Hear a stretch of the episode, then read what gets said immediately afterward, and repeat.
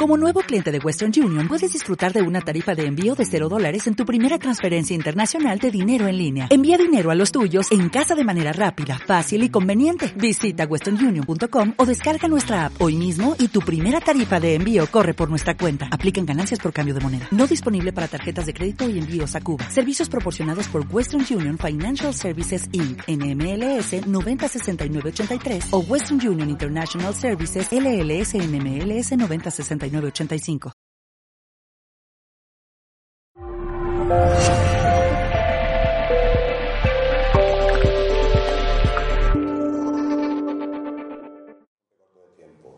Vamos a empezar con Javier, con Javier Neira. Viene desde Oviedo, que también hay que agradecérselo.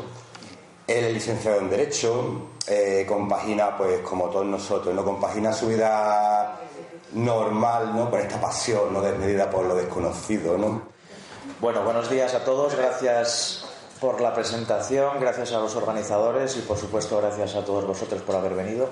La verdad que da gusto ver una sala tan llena, preocupada por las inquietudes ¿no? y por lo trascendente, y en este caso por el fenómeno ovni. Así que, sin más dilación, porque tengo bastante que mostraros, vamos a iniciar la, la ponencia.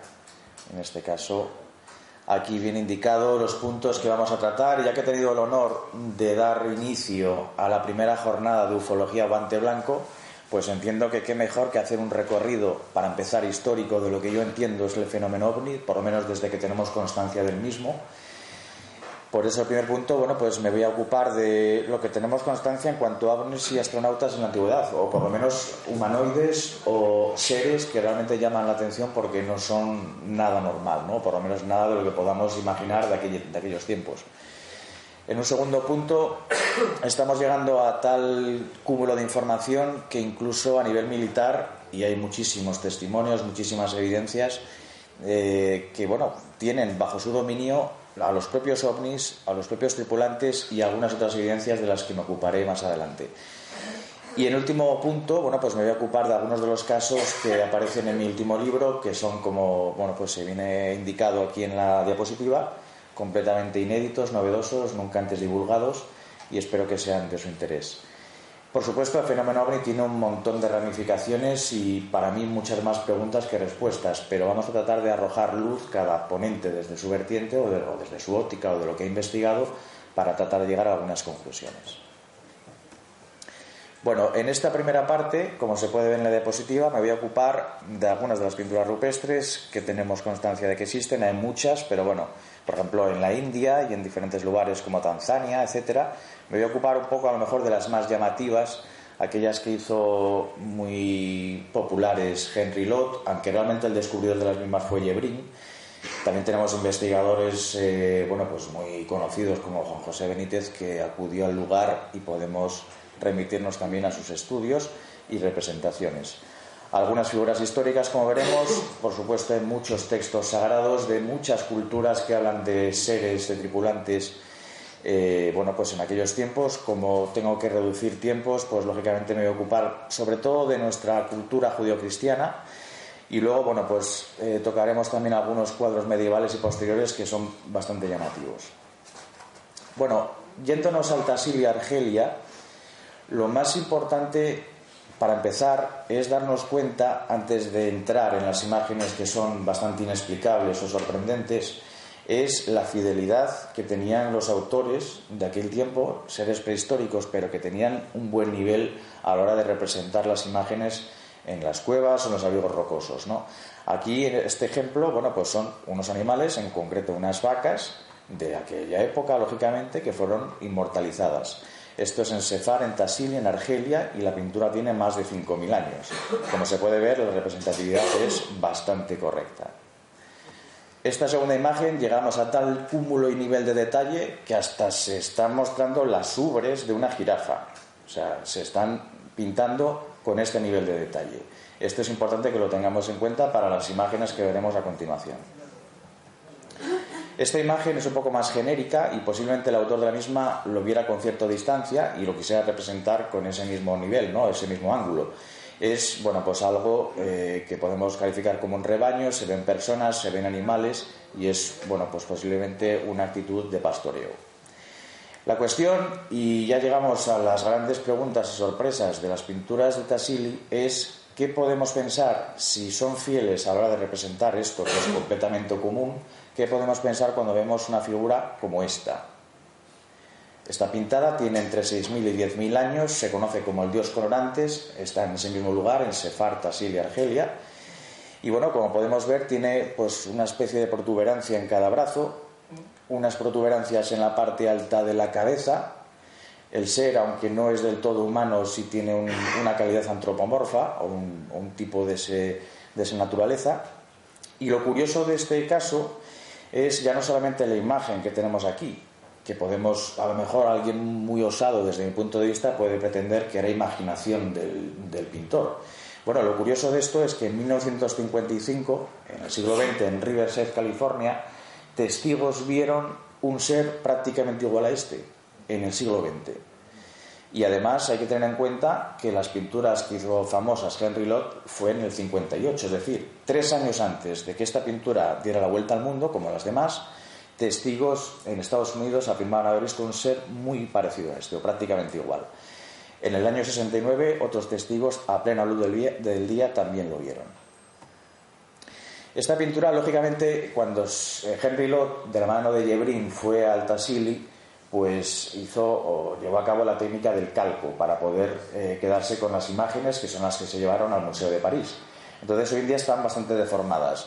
Pero gracias a investigadores, como citaba antes a Juan José Benítez, se pudo resaltar la figura para tener constancia de cómo era en origen. Y esta es la pintura como se llevó a cabo hace entre 6 y 10 mil años. Bueno, pues estamos hablando, para mí, desde mi punto de vista, lo más parecido a que podemos eh, tener relación con esto es un astronauta en toda regla. ¿Por qué? Pues me fijo en las evidencias, simplemente. El traje parece de una sola pieza, llega hasta los codos, en el caso de la parte de las extremidades superiores, se ven con claridad esas tres arrugas, como que es un traje hinchado, y si nos fijamos en las extremidades inferiores, pues eh, lógicamente lo más parecido a que podemos relacionar con esta imagen son botas. Entonces, luego además, si nos fijamos en la cabeza, pues ha habido seres, ha habido encuentros cercanos en los que un ser muy parecido a este también, con un ojo en el centro y otro más bajo en uno de los costados, también han sido vistos. No se sabe, evidentemente, si es eh, una escafandra, un casco o el propio rostro, tal y como otros testigos han visto. Lógicamente, lo que no tiene nada que ver es con las seres de aquel tiempo y con las personas que habitaban el Tasilio o cualquier parte del mundo. Aquí tenemos pues lo que tantas veces también muchos testigos han reportado. Un ser, eh, bueno, pues con un gran cráneo, unos grandes ojos y un cuerpo bastante pequeño, incluso medio deformado. Este, bueno, este, este tipo de ser es algo que muchos testigos, insisto, han podido observar y han compartido con la opinión pública. La imagen, como se puede ver en la diapositiva, tiene, es de ese mismo periodo, entre 6.000 y 10.000 años.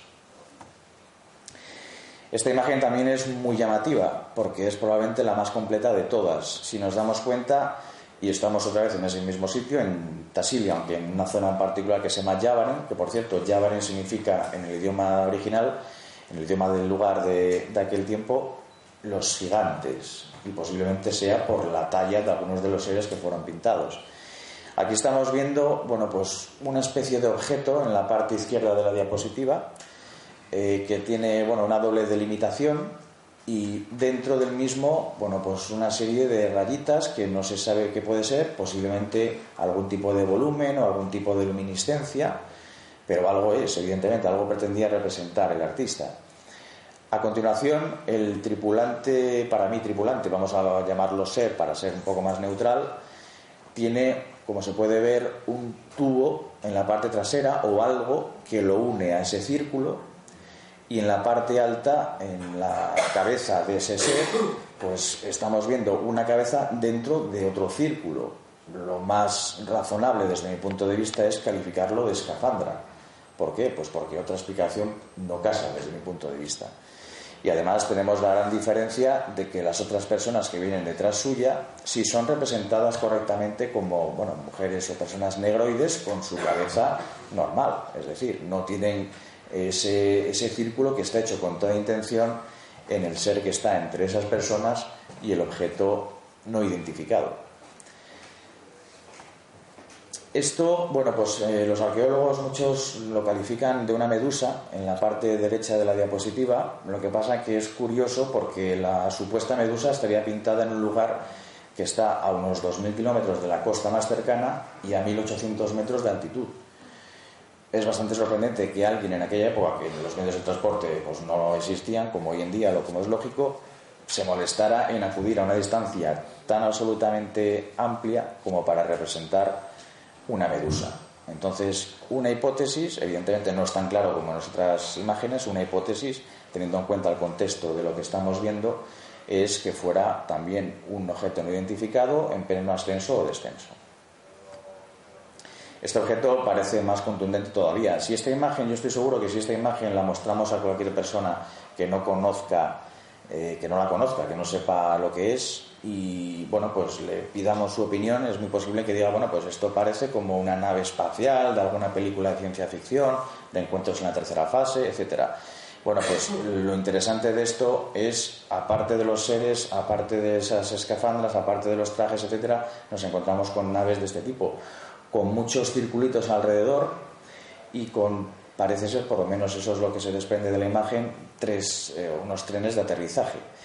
Eh, lógicamente mm, podemos especular muchísimo de qué otro tipo de cosa puede ser, pero yo teniendo en cuenta el contexto de unas cosas con las otras, al final para mí dos y dos suman cuatro. Esta imagen también tiene entre 6.000 y 10.000 años. Insisto con las imágenes del principio, los animales eran pintados con gran fidelidad y si sirve para los animales porque los veían, porque estaban allí, porque eran reales físicamente, entiendo que también tenemos que considerar que para los demás objetos o las demás pinturas tienen la misma base.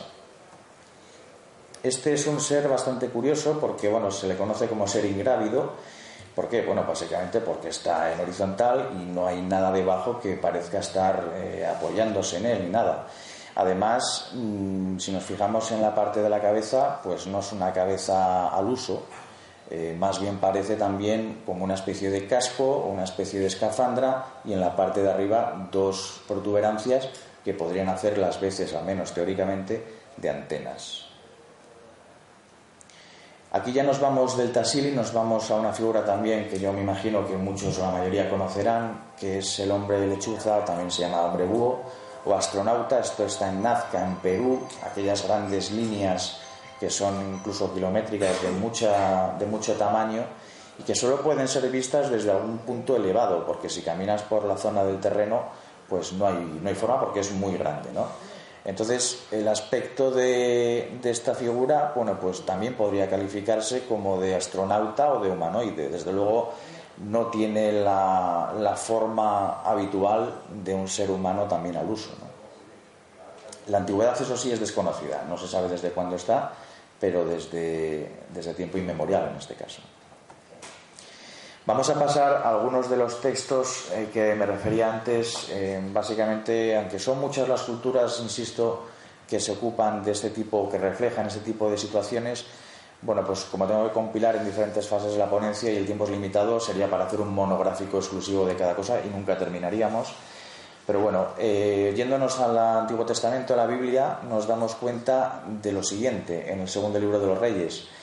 Y dice, y aconteció que yendo ellos y hablando, se refiere a Elías y Eliseo, he aquí un carro de fuego con caballos de fuego apartó a los dos, y Elías subió al cielo en un torbellino. Bueno, si tenemos en cuenta la literalidad del pasaje y que el hecho fuera completamente cierto, pues eh, claro, en aquella época no había conceptos como los tenemos ahora de la aeronáutica. El único medio de transporte que había era un carro tirado por caballos. Y como desde mi punto de vista lo que ocurrió fue simple y llanamente un, vamos, una de las sagas de arrebatados, uno más, en este caso sería Elías, pues el ovni, el objeto no identificado, que era volador, se describe, habla de fuego, que es la gran luminosidad que posiblemente proyectaba, eh, es el que llevó a Elías precisamente al cielo. Eliseo sería el testigo de como uno de los tantos en el siglo XX o en el siglo XXI. ¿Por qué digo esto?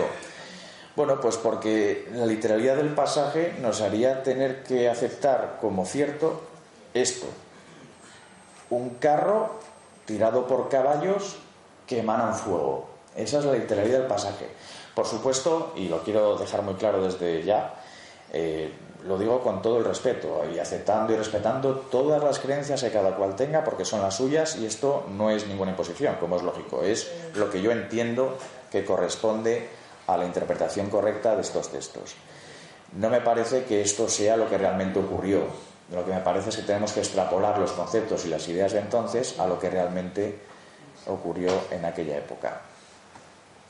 Seguimos con el Antiguo Testamento. En el Éxodo eh, se dice lo siguiente: Y partieron de Sucot y acamparon en Etam, al borde del desierto. El Señor iba delante de ellos, de día y en una columna de nube para guiarlos por el camino, y de noche en una columna otra vez de fuego para alumbrarlos, a fin de que anduvieran de día y de noche. Entiendo que en este caso pues se está dejando claro varias cosas. Por un lado, que el objeto que iba delante de ellos estaba tripulado, porque estaba ocupándose de que las personas que estaban debajo hicieran un trayecto determinado e iba a la misma velocidad que ellos. Y además eh, lo que está dejando claro es que por el día actuaba como de sombrilla, es decir, tapaba el sol, con lo cual era un objeto sólido, y por la noche alumbraba, con lo cual eh, iluminaba a la gente que estuviera debajo. Este tipo de descripciones son muy comunes en la época contemporánea, columnas de fuego o nubes luminosas que también veremos. Evidentemente, para mí la interpretación también es bastante más eh, convincente desde el punto de vista del tema ovni que no de una columna de nube o algo por el estilo. Seguimos en el Éxodo y dice, cuando Moisés entraba en el tabernáculo, la columna de nube de la que hablábamos descendía, descendía evidentemente intencionadamente a ese lugar y se ponía a la puerta del tabernáculo. Y no solo eso, Jehová hablaba con Moisés. Es decir, el ser que iba dentro de la columna de fuego o la columna de nube descendía y hablaba con Moisés. ¿Cuántos casos hay de encuentros con tripulantes en los que hay conversación, sea verbal o telepática? Seguimos en el Éxodo porque es muy rico estos pasajes y dice lo siguiente. Entonces el Señor dijo a Moisés, ¿por qué me pides ayuda? Ordena a los israelitas que sigan adelante, y tú levanta tu bastón, extiende tu brazo y parte el mar en dos, para que los israelitas lo crucen en seco. Yo voy a hacer que los egipcios se pongan tercos y los persigan, entonces mostraré mi poder. Este texto es bastante sorprendente y además eh, coincide con muchos casos en mi libro hay alguno también de, bueno, pues, eh, por ejemplo, lo siguiente.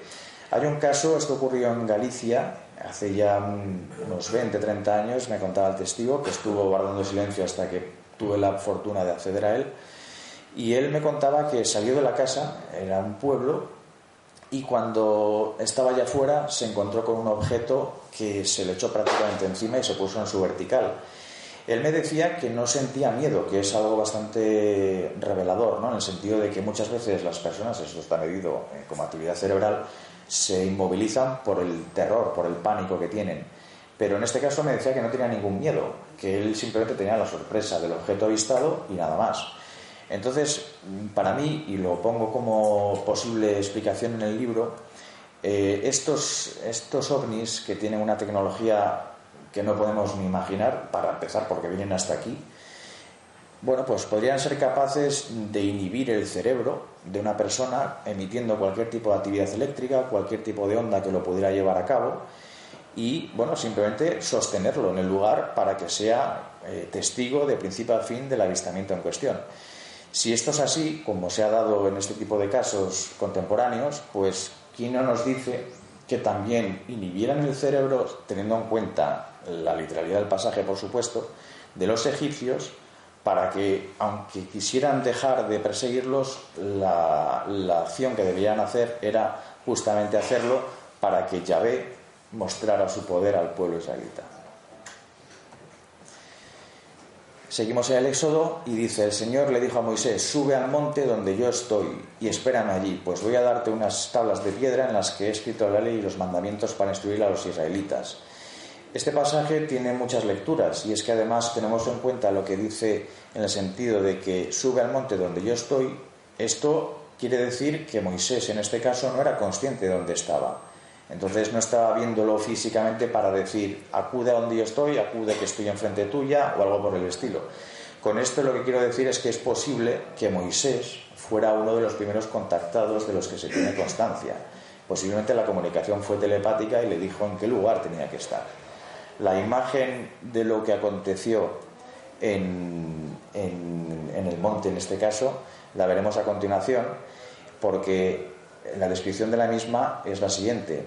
La gloria del Señor vino a posarse sobre el monte Sinaí y durante seis días la nube lo cubrió. Estuvo allí seis días. La gloria del Señor se presentó a los ojos de los israelitas como un fuego devorador. Nuevamente utilizamos el concepto de fuego, el concepto de, nube, ese tipo de, de explicaciones para tratar de entender lo que tenían ante sí.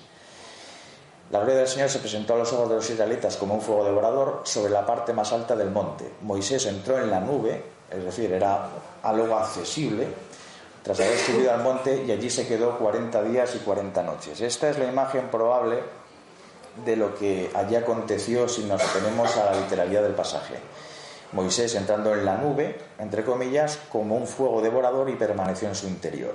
Claro, si nos ponemos en su contexto histórico y en este tipo de avistamiento o visión, pues las palabras que utilizaríamos serían muy similares o las mismas que tenían entonces aquellas gentes porque insisto, no tenían ni un ápice de conocimiento aeronáutico, porque no volaban nada salvo las aves, ni ningún tipo de técnica más o menos sofisticada.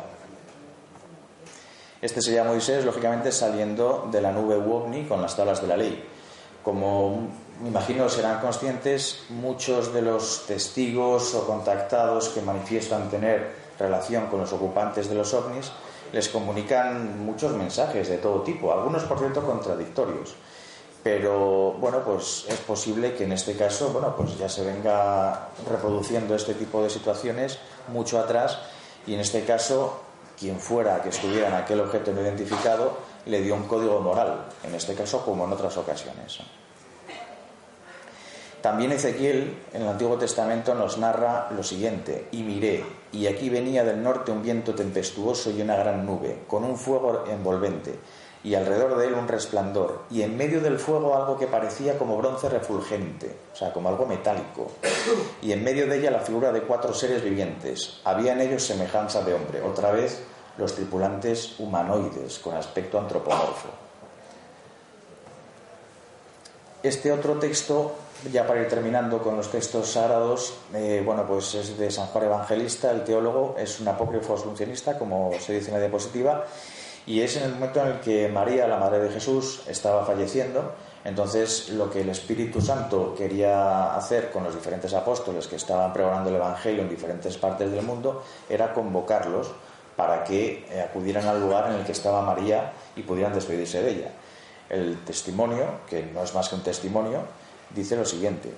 En el momento en que yo me encontraba en Éfeso para celebrar los oficios, el Espíritu Santo me dijo, ha llegado el momento de la partida de la madre de tu Señor. Marcha a Belén para despedirla. Entonces una nube luminosa me arrebató y me depositó en la puerta de la casa donde yaces. Esta sería la representación de lo que vieron. Nuevamente hablamos de nubes luminosas, carros de fuego, columnas de humo, etc. Los diferentes eh, apóstoles estaban en, en, diferentes lugares del mundo, entonces lo que los diferentes ovnis o nubes luminosas hicieron fue cogerlos, arrebatarlos y llevarlos al lugar en el que María eh, perdón, estaba yaciendo. Estos son bueno, pues algunos cuadros medievales bastante sorprendentes. Este se llama La Crucifixión, está en el monasterio de Visoki de Cani, en Kosovo, es del siglo XIV. Y podemos ver en la parte alta dos objetos voladores no identificados. En fin, hay quien interpreta que se trata realmente, o lo que pretendía el artista, era manifestar, eh, bueno, pues, o recrear el sol y la luna, vale, como interpretación vale. Lo que pasa es que si nos fijamos en esas supuestas representaciones de esos astros, sobre todo en el de la derecha, eh, bueno, pues hay una persona dentro, también el de la izquierda, y el aspecto no es más bien de sol, sino de carcasa metálica. Evidentemente, eh, como hemos visto, si hace miles de años, hace incluso más tiempo seguramente, se han venido viendo estos objetos, se han eh, narrado por escrito, pues lógicamente en la Edad Media, ¿por qué no iba a ocurrir también? Este es la Madonna de San Giovannino, está en Florencia, Italia, este cuadro es del siglo XV, en la parte izquierda vemos la imagen completa, aunque bueno, no se ve exactamente entera porque falta la parte del niño, pero bueno, lo que nos interesa es la parte de arriba, a la derecha está por secciones, y podemos ver un nuevo objeto no identificado en el cielo, y si nos fijamos en el cuadrante del centro, arriba del todo, hay una persona y un perro observando el objeto y la persona con la mano en forma de visera. Bueno, pues aquí que cada cual evidentemente y en todo caso saque sus propias conclusiones. Y aquí tenemos el bautismo de Cristo, está en un museo, el Fitzwilliam, en Cambridge, Inglaterra, del siglo XVIII, y bueno, pues tenemos un nuevo objeto discoidal emitiendo algún tipo de luminosidad. Evidentemente, insisto, saque cada cual sus propias conclusiones. Voy a pasar a la segunda fase de mi exposición, que es aquella que se ocupa de ovnis, tripulantes y otras evidencias bajo control militar. En fin, eh, los testigos y, los investigadores que tenemos la fortuna y el esfuerzo también, claro, para conocer las historias tenemos o disponemos de muchísima información. Pero los militares a tenor de esos testigos y de esas evidencias, guardan la máxima información posible, las mayores evidencias. Estoy refiriéndome al incidente Roswell, por ejemplo, del, año 47, en la que al menos una nave cayó a tierra y hay muchísimos testigos que no, no sacan nada contándolo, al contrario, de hecho muchas veces han sido amenazados, han hablado bajo juramento, han hablado en su lecho de muerte y bueno, pues son hechos y testimonios y personas que yo para mí deberían tener en consideración. Pero no solamente eso, como veremos. Luego me ocuparé también de la historia de Bob Lazar y otro gran secreto que se nos está ocultando. Esta es una portada para la historia y no es ninguna calentura de un informante que dijo a alguien y lo sacaron en primera plana. No, no, estamos hablando de un comunicado oficial del campo de ejército, el ejército de campo de Roswell, en el año 1947. El teniente Hout auspiciado el comunicado por el coronel Blanchard, repartió en los diferentes medios de prensa, dos periódicos y dos emisoras de radio, un comunicado oficial de la Fuerza Aérea diciendo que se había recuperado o que había caído a tierra un platillo volante. Insisto, es un comunicado oficial de los militares. Esto ocurrió, como se puede ver, el 8 de julio del 47. La cuestión es que al día siguiente se negó eh, el hecho en sí, por más que hubiera testigos por doquier, por más que los militares lo hubieran reconocido en un primer momento. Y la primera plana del día siguiente fue esta, en la que el general Ramey viene a decir vacía o deja sin contenido el platillo volante de Roswell. Eh, bueno, pues eh, lo curioso es que, claro, como todo se hace deprisa, corriendo y mal, pues lo que ocurre es que hay que dar una explicación, porque algo efectivamente se había caído a tierra. Entonces, ¿qué decimos? Me refiero a los militares bueno, pues que fue un simple globo meteorológico. Es decir, al grupo de bombarderos 509, que es el que se ocupaba de la bomba atómica, se le está diciendo que esas personas y otras no saben distinguir un platillo volante de un globo meteorológico. Pero es que lo más curioso es que los propios militares, a nivel oficial, después de haber dicho la verdad en un primer instante, reconocen mentir sin ningún problema. ¿Por qué? Pues porque ha habido más versiones oficiales. La del globo meteorológico no había por dónde cogerla. Entonces se dijo posteriormente, años después, que en realidad no era un globo meteorológico. En realidad era el proyecto Mogul, que sí que era un globo, pero que estaba destinado a espiar a los soviéticos. En fin, hablemos de que además los testigos vieron a los propios cuerpos, a los propios humanoides, algunos tirados en el suelo, y el proyecto Mogul, evidentemente, tampoco tenía ningún tipo de cuerpo en sí mismo. Aquí tenemos a Jesse Marcel, que era el oficial de inteligencia que bueno, pues acudió al lugar y bueno, pues a recoger eh, parte de los materiales que estaban allí dispersos. Por supuesto, los militares limpiaron la zona de arriba abajo para que no quedara ningún vestigio. Y Jesse Marcel aquí lo vemos con un globo meteorológico. Él afirmó pública y privadamente que le obligaron sus superiores a que le tomaran esta fotografía con un globo meteorológico, sencillamente, para descuadrar la historia. Pero es que esta es otra evidencia de lo que acabo de decir. Es decir, esta es una fotografía que se hace para acreditar supuestamente que no era un platillo volante, sino que era un globo meteorológico. Vale, entonces lo del proyecto Mogul posterior, o sea, ellos mismos están reconociendo que es efectivamente una farsa. No tiene nada que ver con lo que se encontró y, y aquí lo podemos constatar físicamente. Este es el teniente Walter Haut en el año anterior, el año 46, que es el que llevó los comunicados a los diferentes medios de prensa y de radio para eh, que se difundiera la noticia real, que es lo que habían encontrado realmente. Además de hacer esos comunicados, en años muchísimo más posteriores, eh, también hizo varias declaraciones juradas que veremos a continuación.